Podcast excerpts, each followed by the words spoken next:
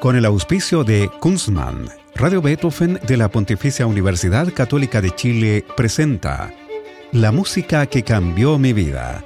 Una conversación sobre los momentos reveladores del arte musical que han marcado un antes y un después en la formación de una persona. Conducción y producción, Gonzalo Saavedra. Hacer una cerveza craft requiere de tiempo, maestría, ingredientes de primer nivel y mucha pasión. Por eso en Kunstmann llevamos 30 años haciendo lo que más nos gusta desde la ciudad que nos vio nacer, Valdivia. Es desde acá y con las aguas de la selva valdiviana que elaboramos más de 18 especialidades para que tú encuentres tu favorita y la disfrutes tanto al tomarla como lo hacemos nosotros al elaborarla. Kunstmann, 30 años elaborando cerveza craft. ¿Cómo están? Bienvenidas, bienvenidos a este espacio dedicado a los que nos gusta la música y hablar sobre ella, ya sea que seamos profesionales o melómanos. Hoy estamos con el profesor de literatura de la Universidad de Chile, Ignacio Álvarez. ¿Cómo estás, Ignacio? Hola, muy contento de estar acá. Muchas gracias. muchas gracias a ti por querer participar en la música que cambió mi vida. Ignacio Álvarez nació en 1973 y estudió cinco años medicina. De hecho, se licenció en esa disciplina antes de estudiar letras y doctorarse en literatura en la Universidad Católica. En el libro que acabas de publicar, Ignacio, el curso que hice al revés y otros apuntes de profesor, editado por Laurel y lanzado en julio, Tú cuentas que durante esos estudios primeros fuiste inmensamente infeliz, pero que aprovechaba las cuatro horas diarias de micro entre las Condes donde vivías y Quinta Normal, donde estudiabas, para leer lo que te cayera en las manos. Pero igual aguantaste cinco años. ¿Por qué? Mm, por varias razones. porque no era tan infeliz al comienzo. Porque estudiar medicina es muy entretenido. De hecho, satisface como curiosidades enormes que uno tiene siempre. Cómo es el cuerpo por dentro cómo son las personas cuando se enferman. Em, en fin, es, cómo es el, auditorio del Instituto de Anatomía de la Universidad de Chile, que es una belleza. Los pabellones de anatomía, lindísimos. Pero luego yo me di cuenta que en esa época ya, digamos, cuando uno entra a la, a la parte clínica, que hay, que hay que tener mucha resistencia para ser médico y ver lo mismo todos los días. Y eso me hacía bastante infeliz. es verdad eso. Y luego entonces te dedicas a las letras y hoy Ignacio Álvarez es como profesor e investigador de la Universidad de Chile, experto en literatura chilena.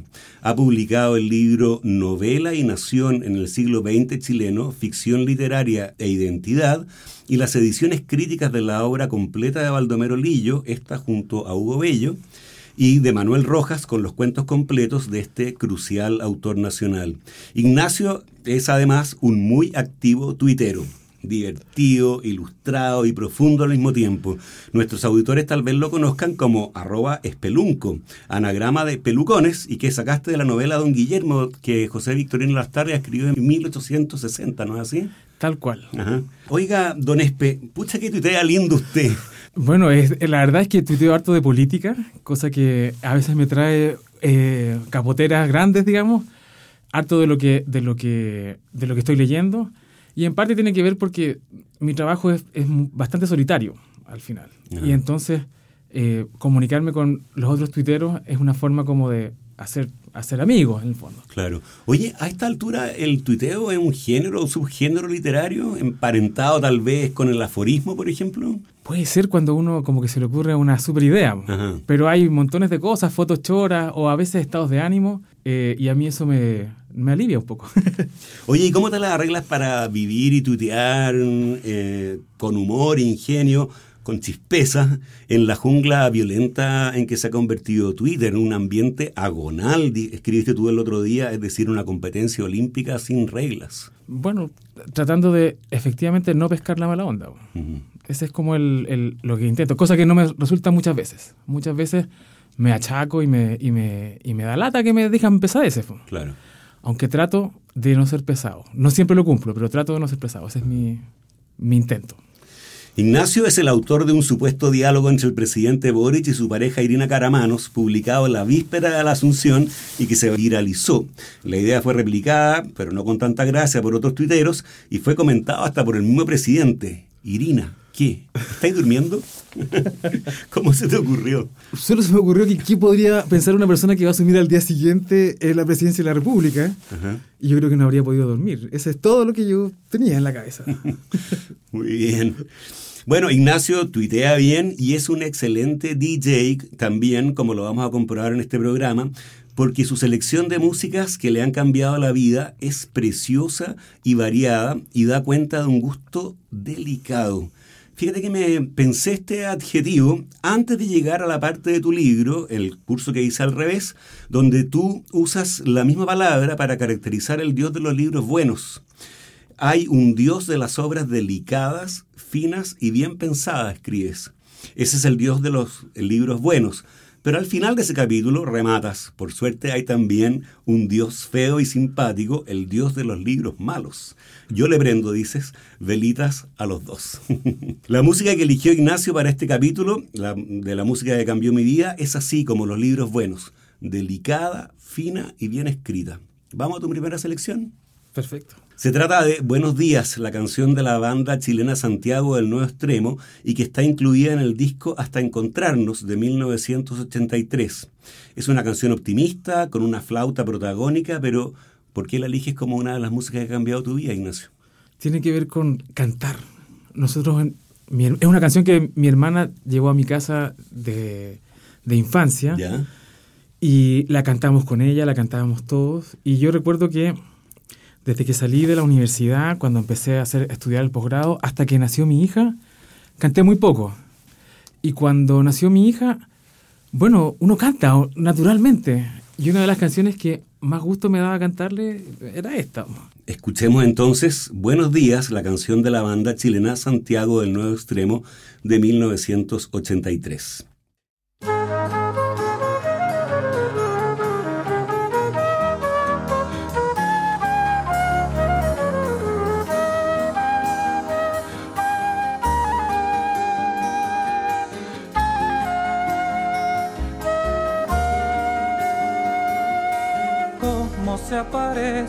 Mi ciudad en tu mesida, bien temprano a saludar mi despertar.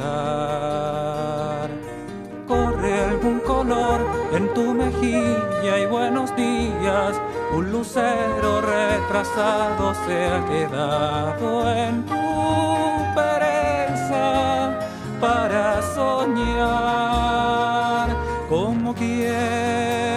atrapar mi para vestir de colores mis carencias, para llenar mi aventura hasta tu casa con un verso para dar.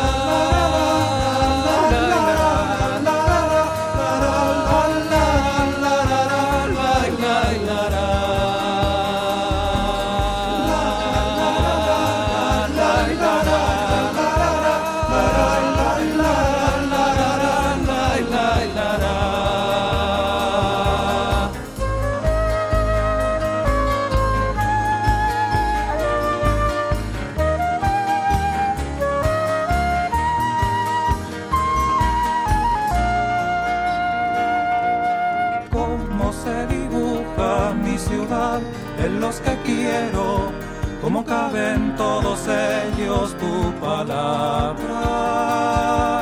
Soy el caminante y por mirarte decidido detenerme en cada gesto hacia tu olvido. Por tu beso en pleno andar, como quiero atrapar mi nostalgia para darle aquel deseo más quiera y llenarla de mañanas como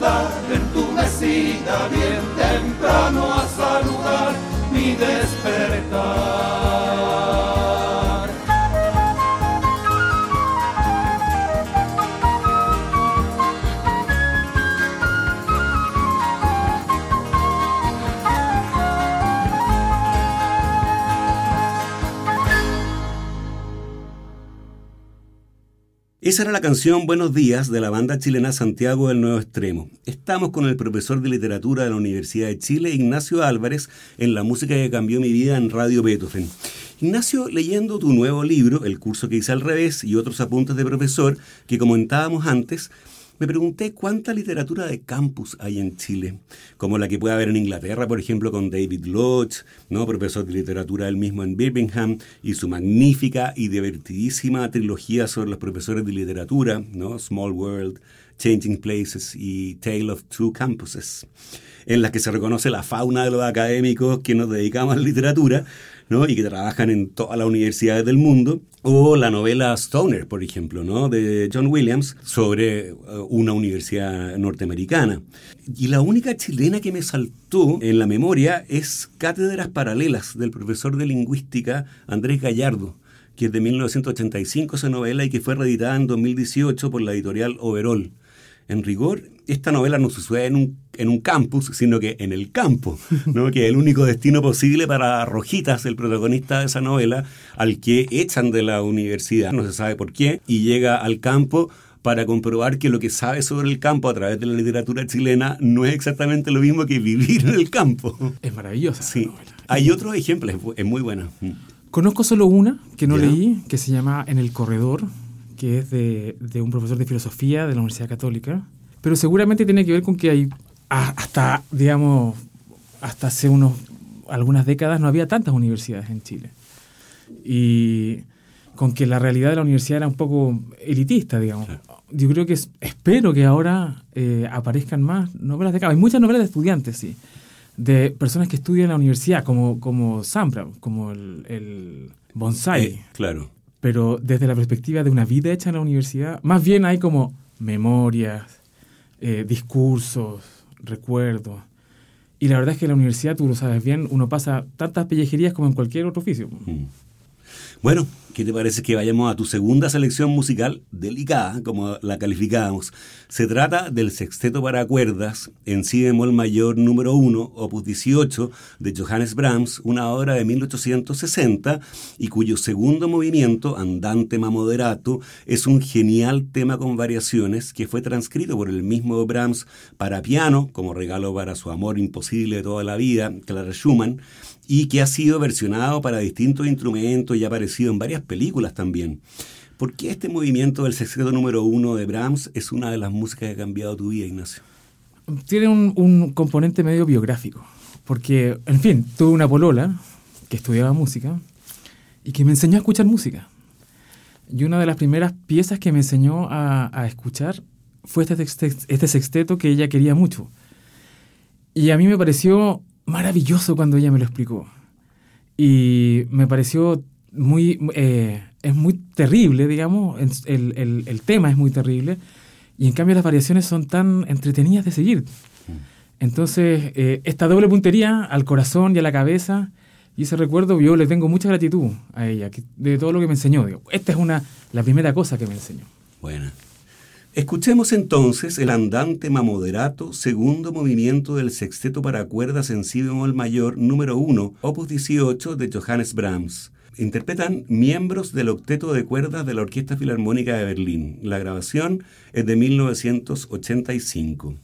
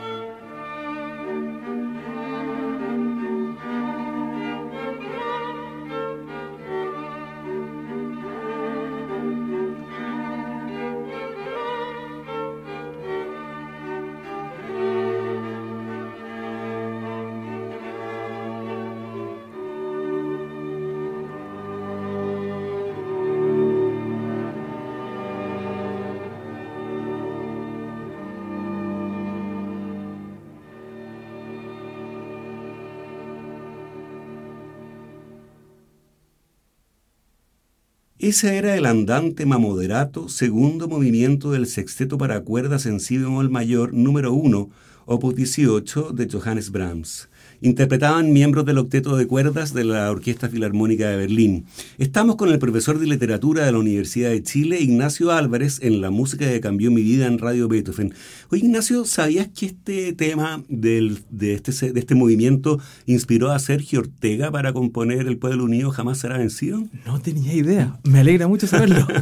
sí, pues Eduardo Carrasco, el fundador eh, y director de Quilapayún, en sus memorias, cuenta que Ortega los convidó, eh, al, grupo meses antes del golpe del 73 a su casona en Locañas a, eh, comer un curanto en hoyo y para componer algunas canciones que le había pedido un comité de propaganda de la UP.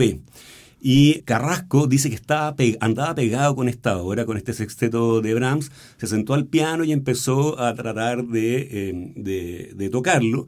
Y Ortega, que estaba en la cocina, viene rajado y toma el puesto y se empieza a decir, esto es lo que escribió Brahms, lo toca bien, ¿no? Y marcando muy fuerte cada, uno de la, cada una de las armonías.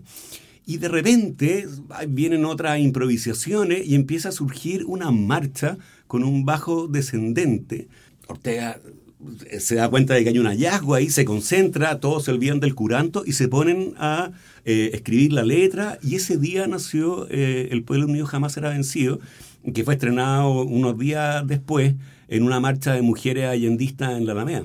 Tiene todo sentido, ¿no? Sí. Y hay una, también una grabación de variaciones del pueblo unido al piano. Sí, de Revsky, claro. Exactamente. Sí, claro. Wow. No, no tenía idea y ah. me maravilla. Así que un buen ejercicio escuchar este movimiento del sexteto de Brahms, ¿no es cierto? Y después escuchar El Pueblo Unido Jamás Será Vencido y ver las varias similitudes que hay. ¿Mm? Bueno, Vamos a tu siguiente selección para este programa, Ignacio. Se trata de Gollywood's Cakewalk, o el Cakewalk de la muñeca de trapo, incluida en Children's Corner de Claude Debussy. Es una obra escrita para piano en 1908 y dedicada a la hija del compositor Claude Emma, de tres años entonces, y su institutriz inglesa, Miss Dolly. El cakewalk es un baile que se desarrolló en las plantaciones de algodón en Florida por allá por 1880, emparentado musicalmente con el ragtime y que rápidamente se hizo famoso en todo Estados Unidos y Europa. Por eso esta pieza de DC suena un poco jazzística. ¿Por qué elige esta pieza como una de las músicas que cambió tu vida? Bueno, la escuchaba mucho en una versión con instrumentos andinos que tenía la radio concierto hace 40 años atrás. Y me parece muy entretenida de escuchar. Eh, bueno, me imagino eso, una pieza, unos niños, eh, la muñeca. Eh, y creo que hay música que es, es, eso, entretenida de escuchar. Como si tuviera rincones, recovecos. Todo el, el Children's Corner de, de, me parece así precioso, entretenido en ese sentido. Buenísimo. Escuchemos entonces Gollywog's Cakewalk o el Cakewalk de la muñeca de trapo, la última de las seis piezas que componen el Children's Corner de Claude Debussy. Interpreta la Orquesta Sinfónica de Quebec dirigida por Joab Talmy.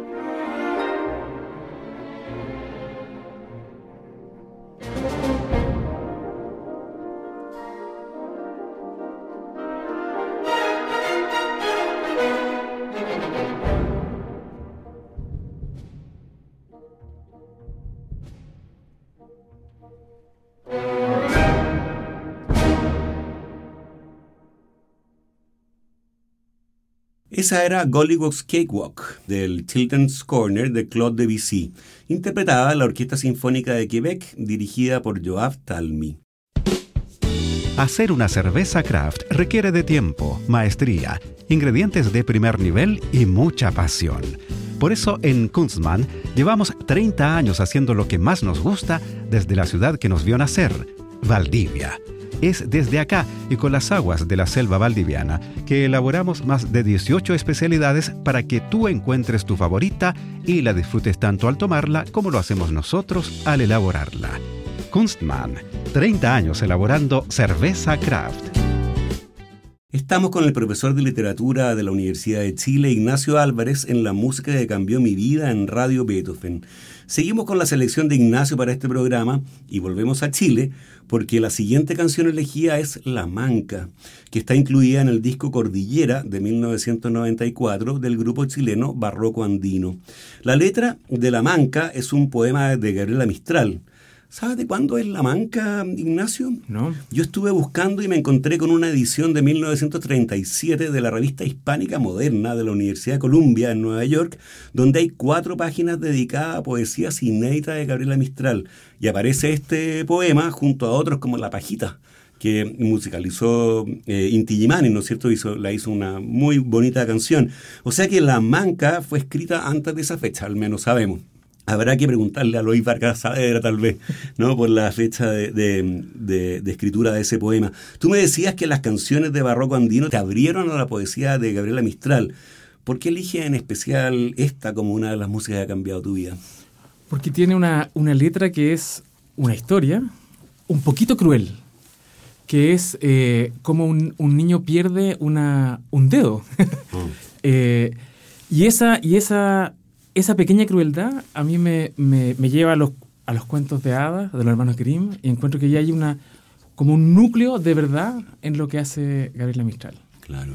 Y yo lo entendí justamente por cantarlo repetidamente mientras lo escuchaba. Y por eso me gustan las versiones de Barroco Andino de Gabriela Mistral. Muy bien. Oye, tú en tu libro que comentábamos, el curso que dice al revés, dices que para la poesía, que es sonido incluso antes de ser significado, la lectura en voz alta es un paso imprescindible. ¿Quieres leernos la manca antes de que escuchemos la canción? Con mucho gusto. la manca. Que mi dedito lo cogió una almeja, y que la almeja se cayó en la arena, y que la arena se la tragó el mar, y que del mar la pescó un ballenero, y el ballenero llegó a Gibraltar, y que en Gibraltar cantan pescadores. Novedad de tierra sacamos del mar, novedad de un dedito de niña, la que esté manca lo venga a buscar. Que me den un barco para ir a traerlo, y para el barco me den capitán, y para el capitán que me den soldada, y que por soldada pide la ciudad. Marsella con torres y plazas y barcos, de todo el mundo la mejor ciudad, que no será hermosa con una niñita, a la que robó su dedito el mar. Y los balleneros en pregones cantan y están esperando sobre Gibraltar. Muy bien. Muchas gracias, Ignacio. Bueno, escuchemos entonces La Manca, una canción de 1994 del grupo chileno Barroco Andino.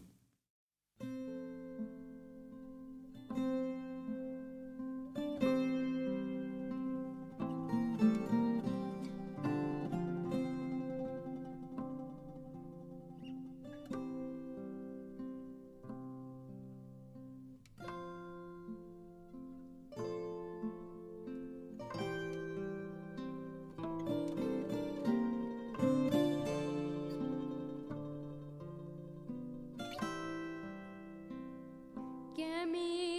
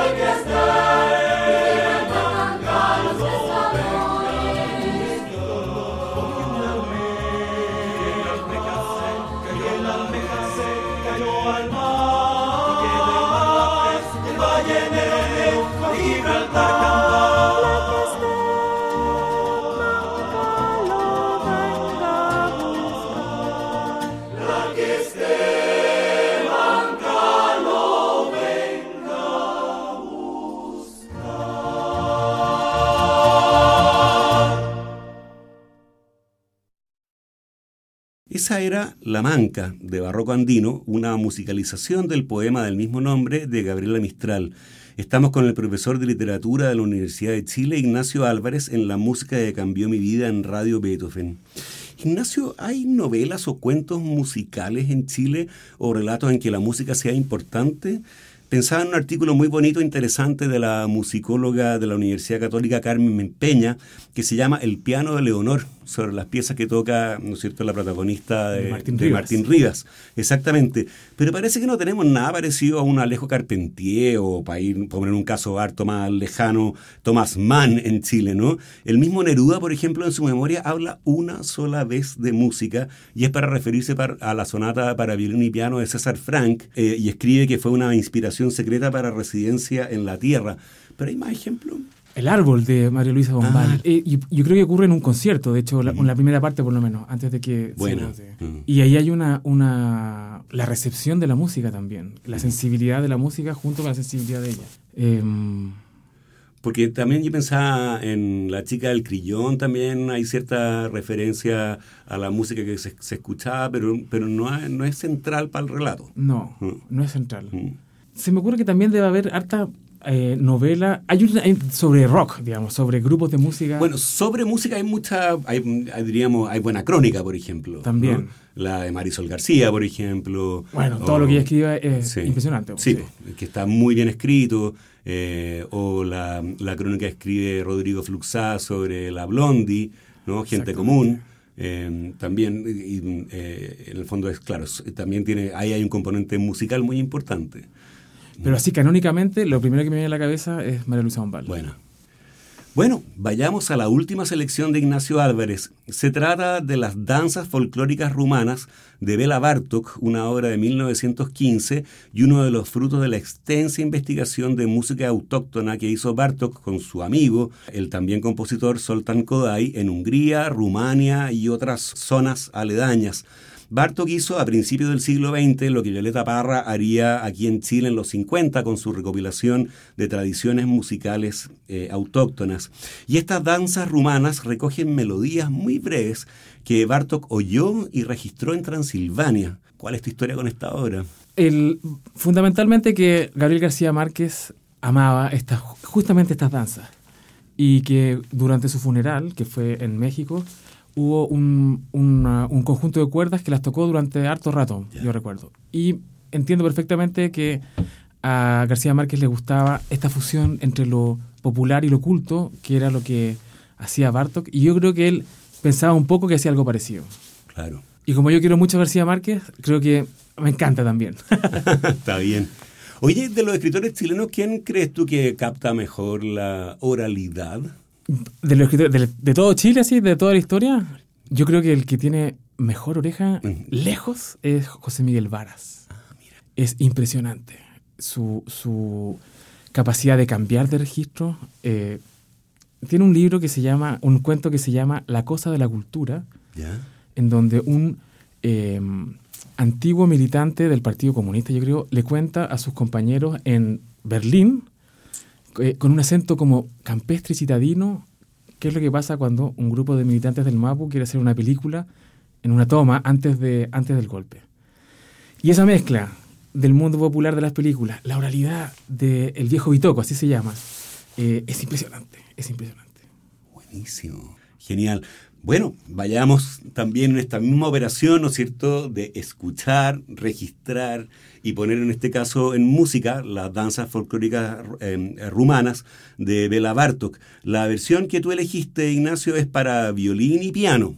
¿no? porque originalmente están, em, escritas solo para piano, y, y, esta, lo que vamos a escuchar está interpretada por el violinista griego Leonidas Kavakos y el pianista húngaro Peter Nagy.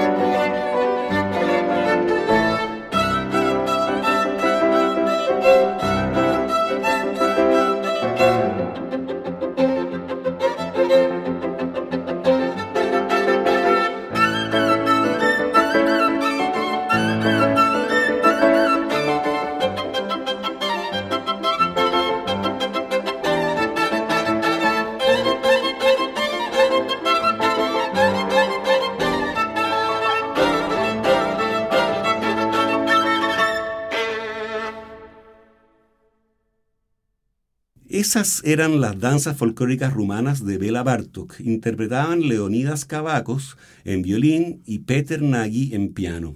Llegamos hacia el final de este programa en el que estuvimos con el licenciado y doctor en literatura por la Universidad Católica de Chile, profesor de literatura de la Universidad de Chile, autor y tuitero en su, doble como arroba espelunco, Ignacio Álvarez. Ignacio, muchas gracias por esta conversación súper entretenida por tu fina y delicada selección de músicas que te han cambiado la vida y por contarnos las historias que te ligan a ellas. Muchas gracias a ti, ha sido un gusto. para mí también. Ya ustedes los dejamos convidados para una nueva versión de este programa el próximo lunes a las 20 horas. Recuerden que pueden escuchar este capítulo y los otros que han sido emitidos en forma de podcast en nuestro sitio web beethovenfm.cl y también en Spotify buscando la música que cambió mi vida. No se vayan de nuestra sintonía, ya viene el siempre interesante Puro Jazz con Roberto Barahona. Muy buenas noches. Hacer una cerveza craft requiere de tiempo, maestría, ingredientes de primer nivel y mucha pasión. Por eso en Kunstmann llevamos 30 años haciendo lo que más nos gusta desde la ciudad que nos vio nacer, Valdivia. Es desde acá y con las aguas de la selva valdiviana que elaboramos más de 18 especialidades para que tú encuentres tu favorita y la disfrutes tanto al tomarla como lo hacemos nosotros al elaborarla. Kunstmann, 30 años elaborando cerveza craft. Con el auspicio de Kunstmann, Radio Beethoven de la Pontificia Universidad Católica de Chile presentó La música que cambió mi vida. Una conversación sobre los momentos reveladores del arte musical que han marcado un antes y un después en la formación de una persona. Conducción y producción. Gonzalo Saavedra.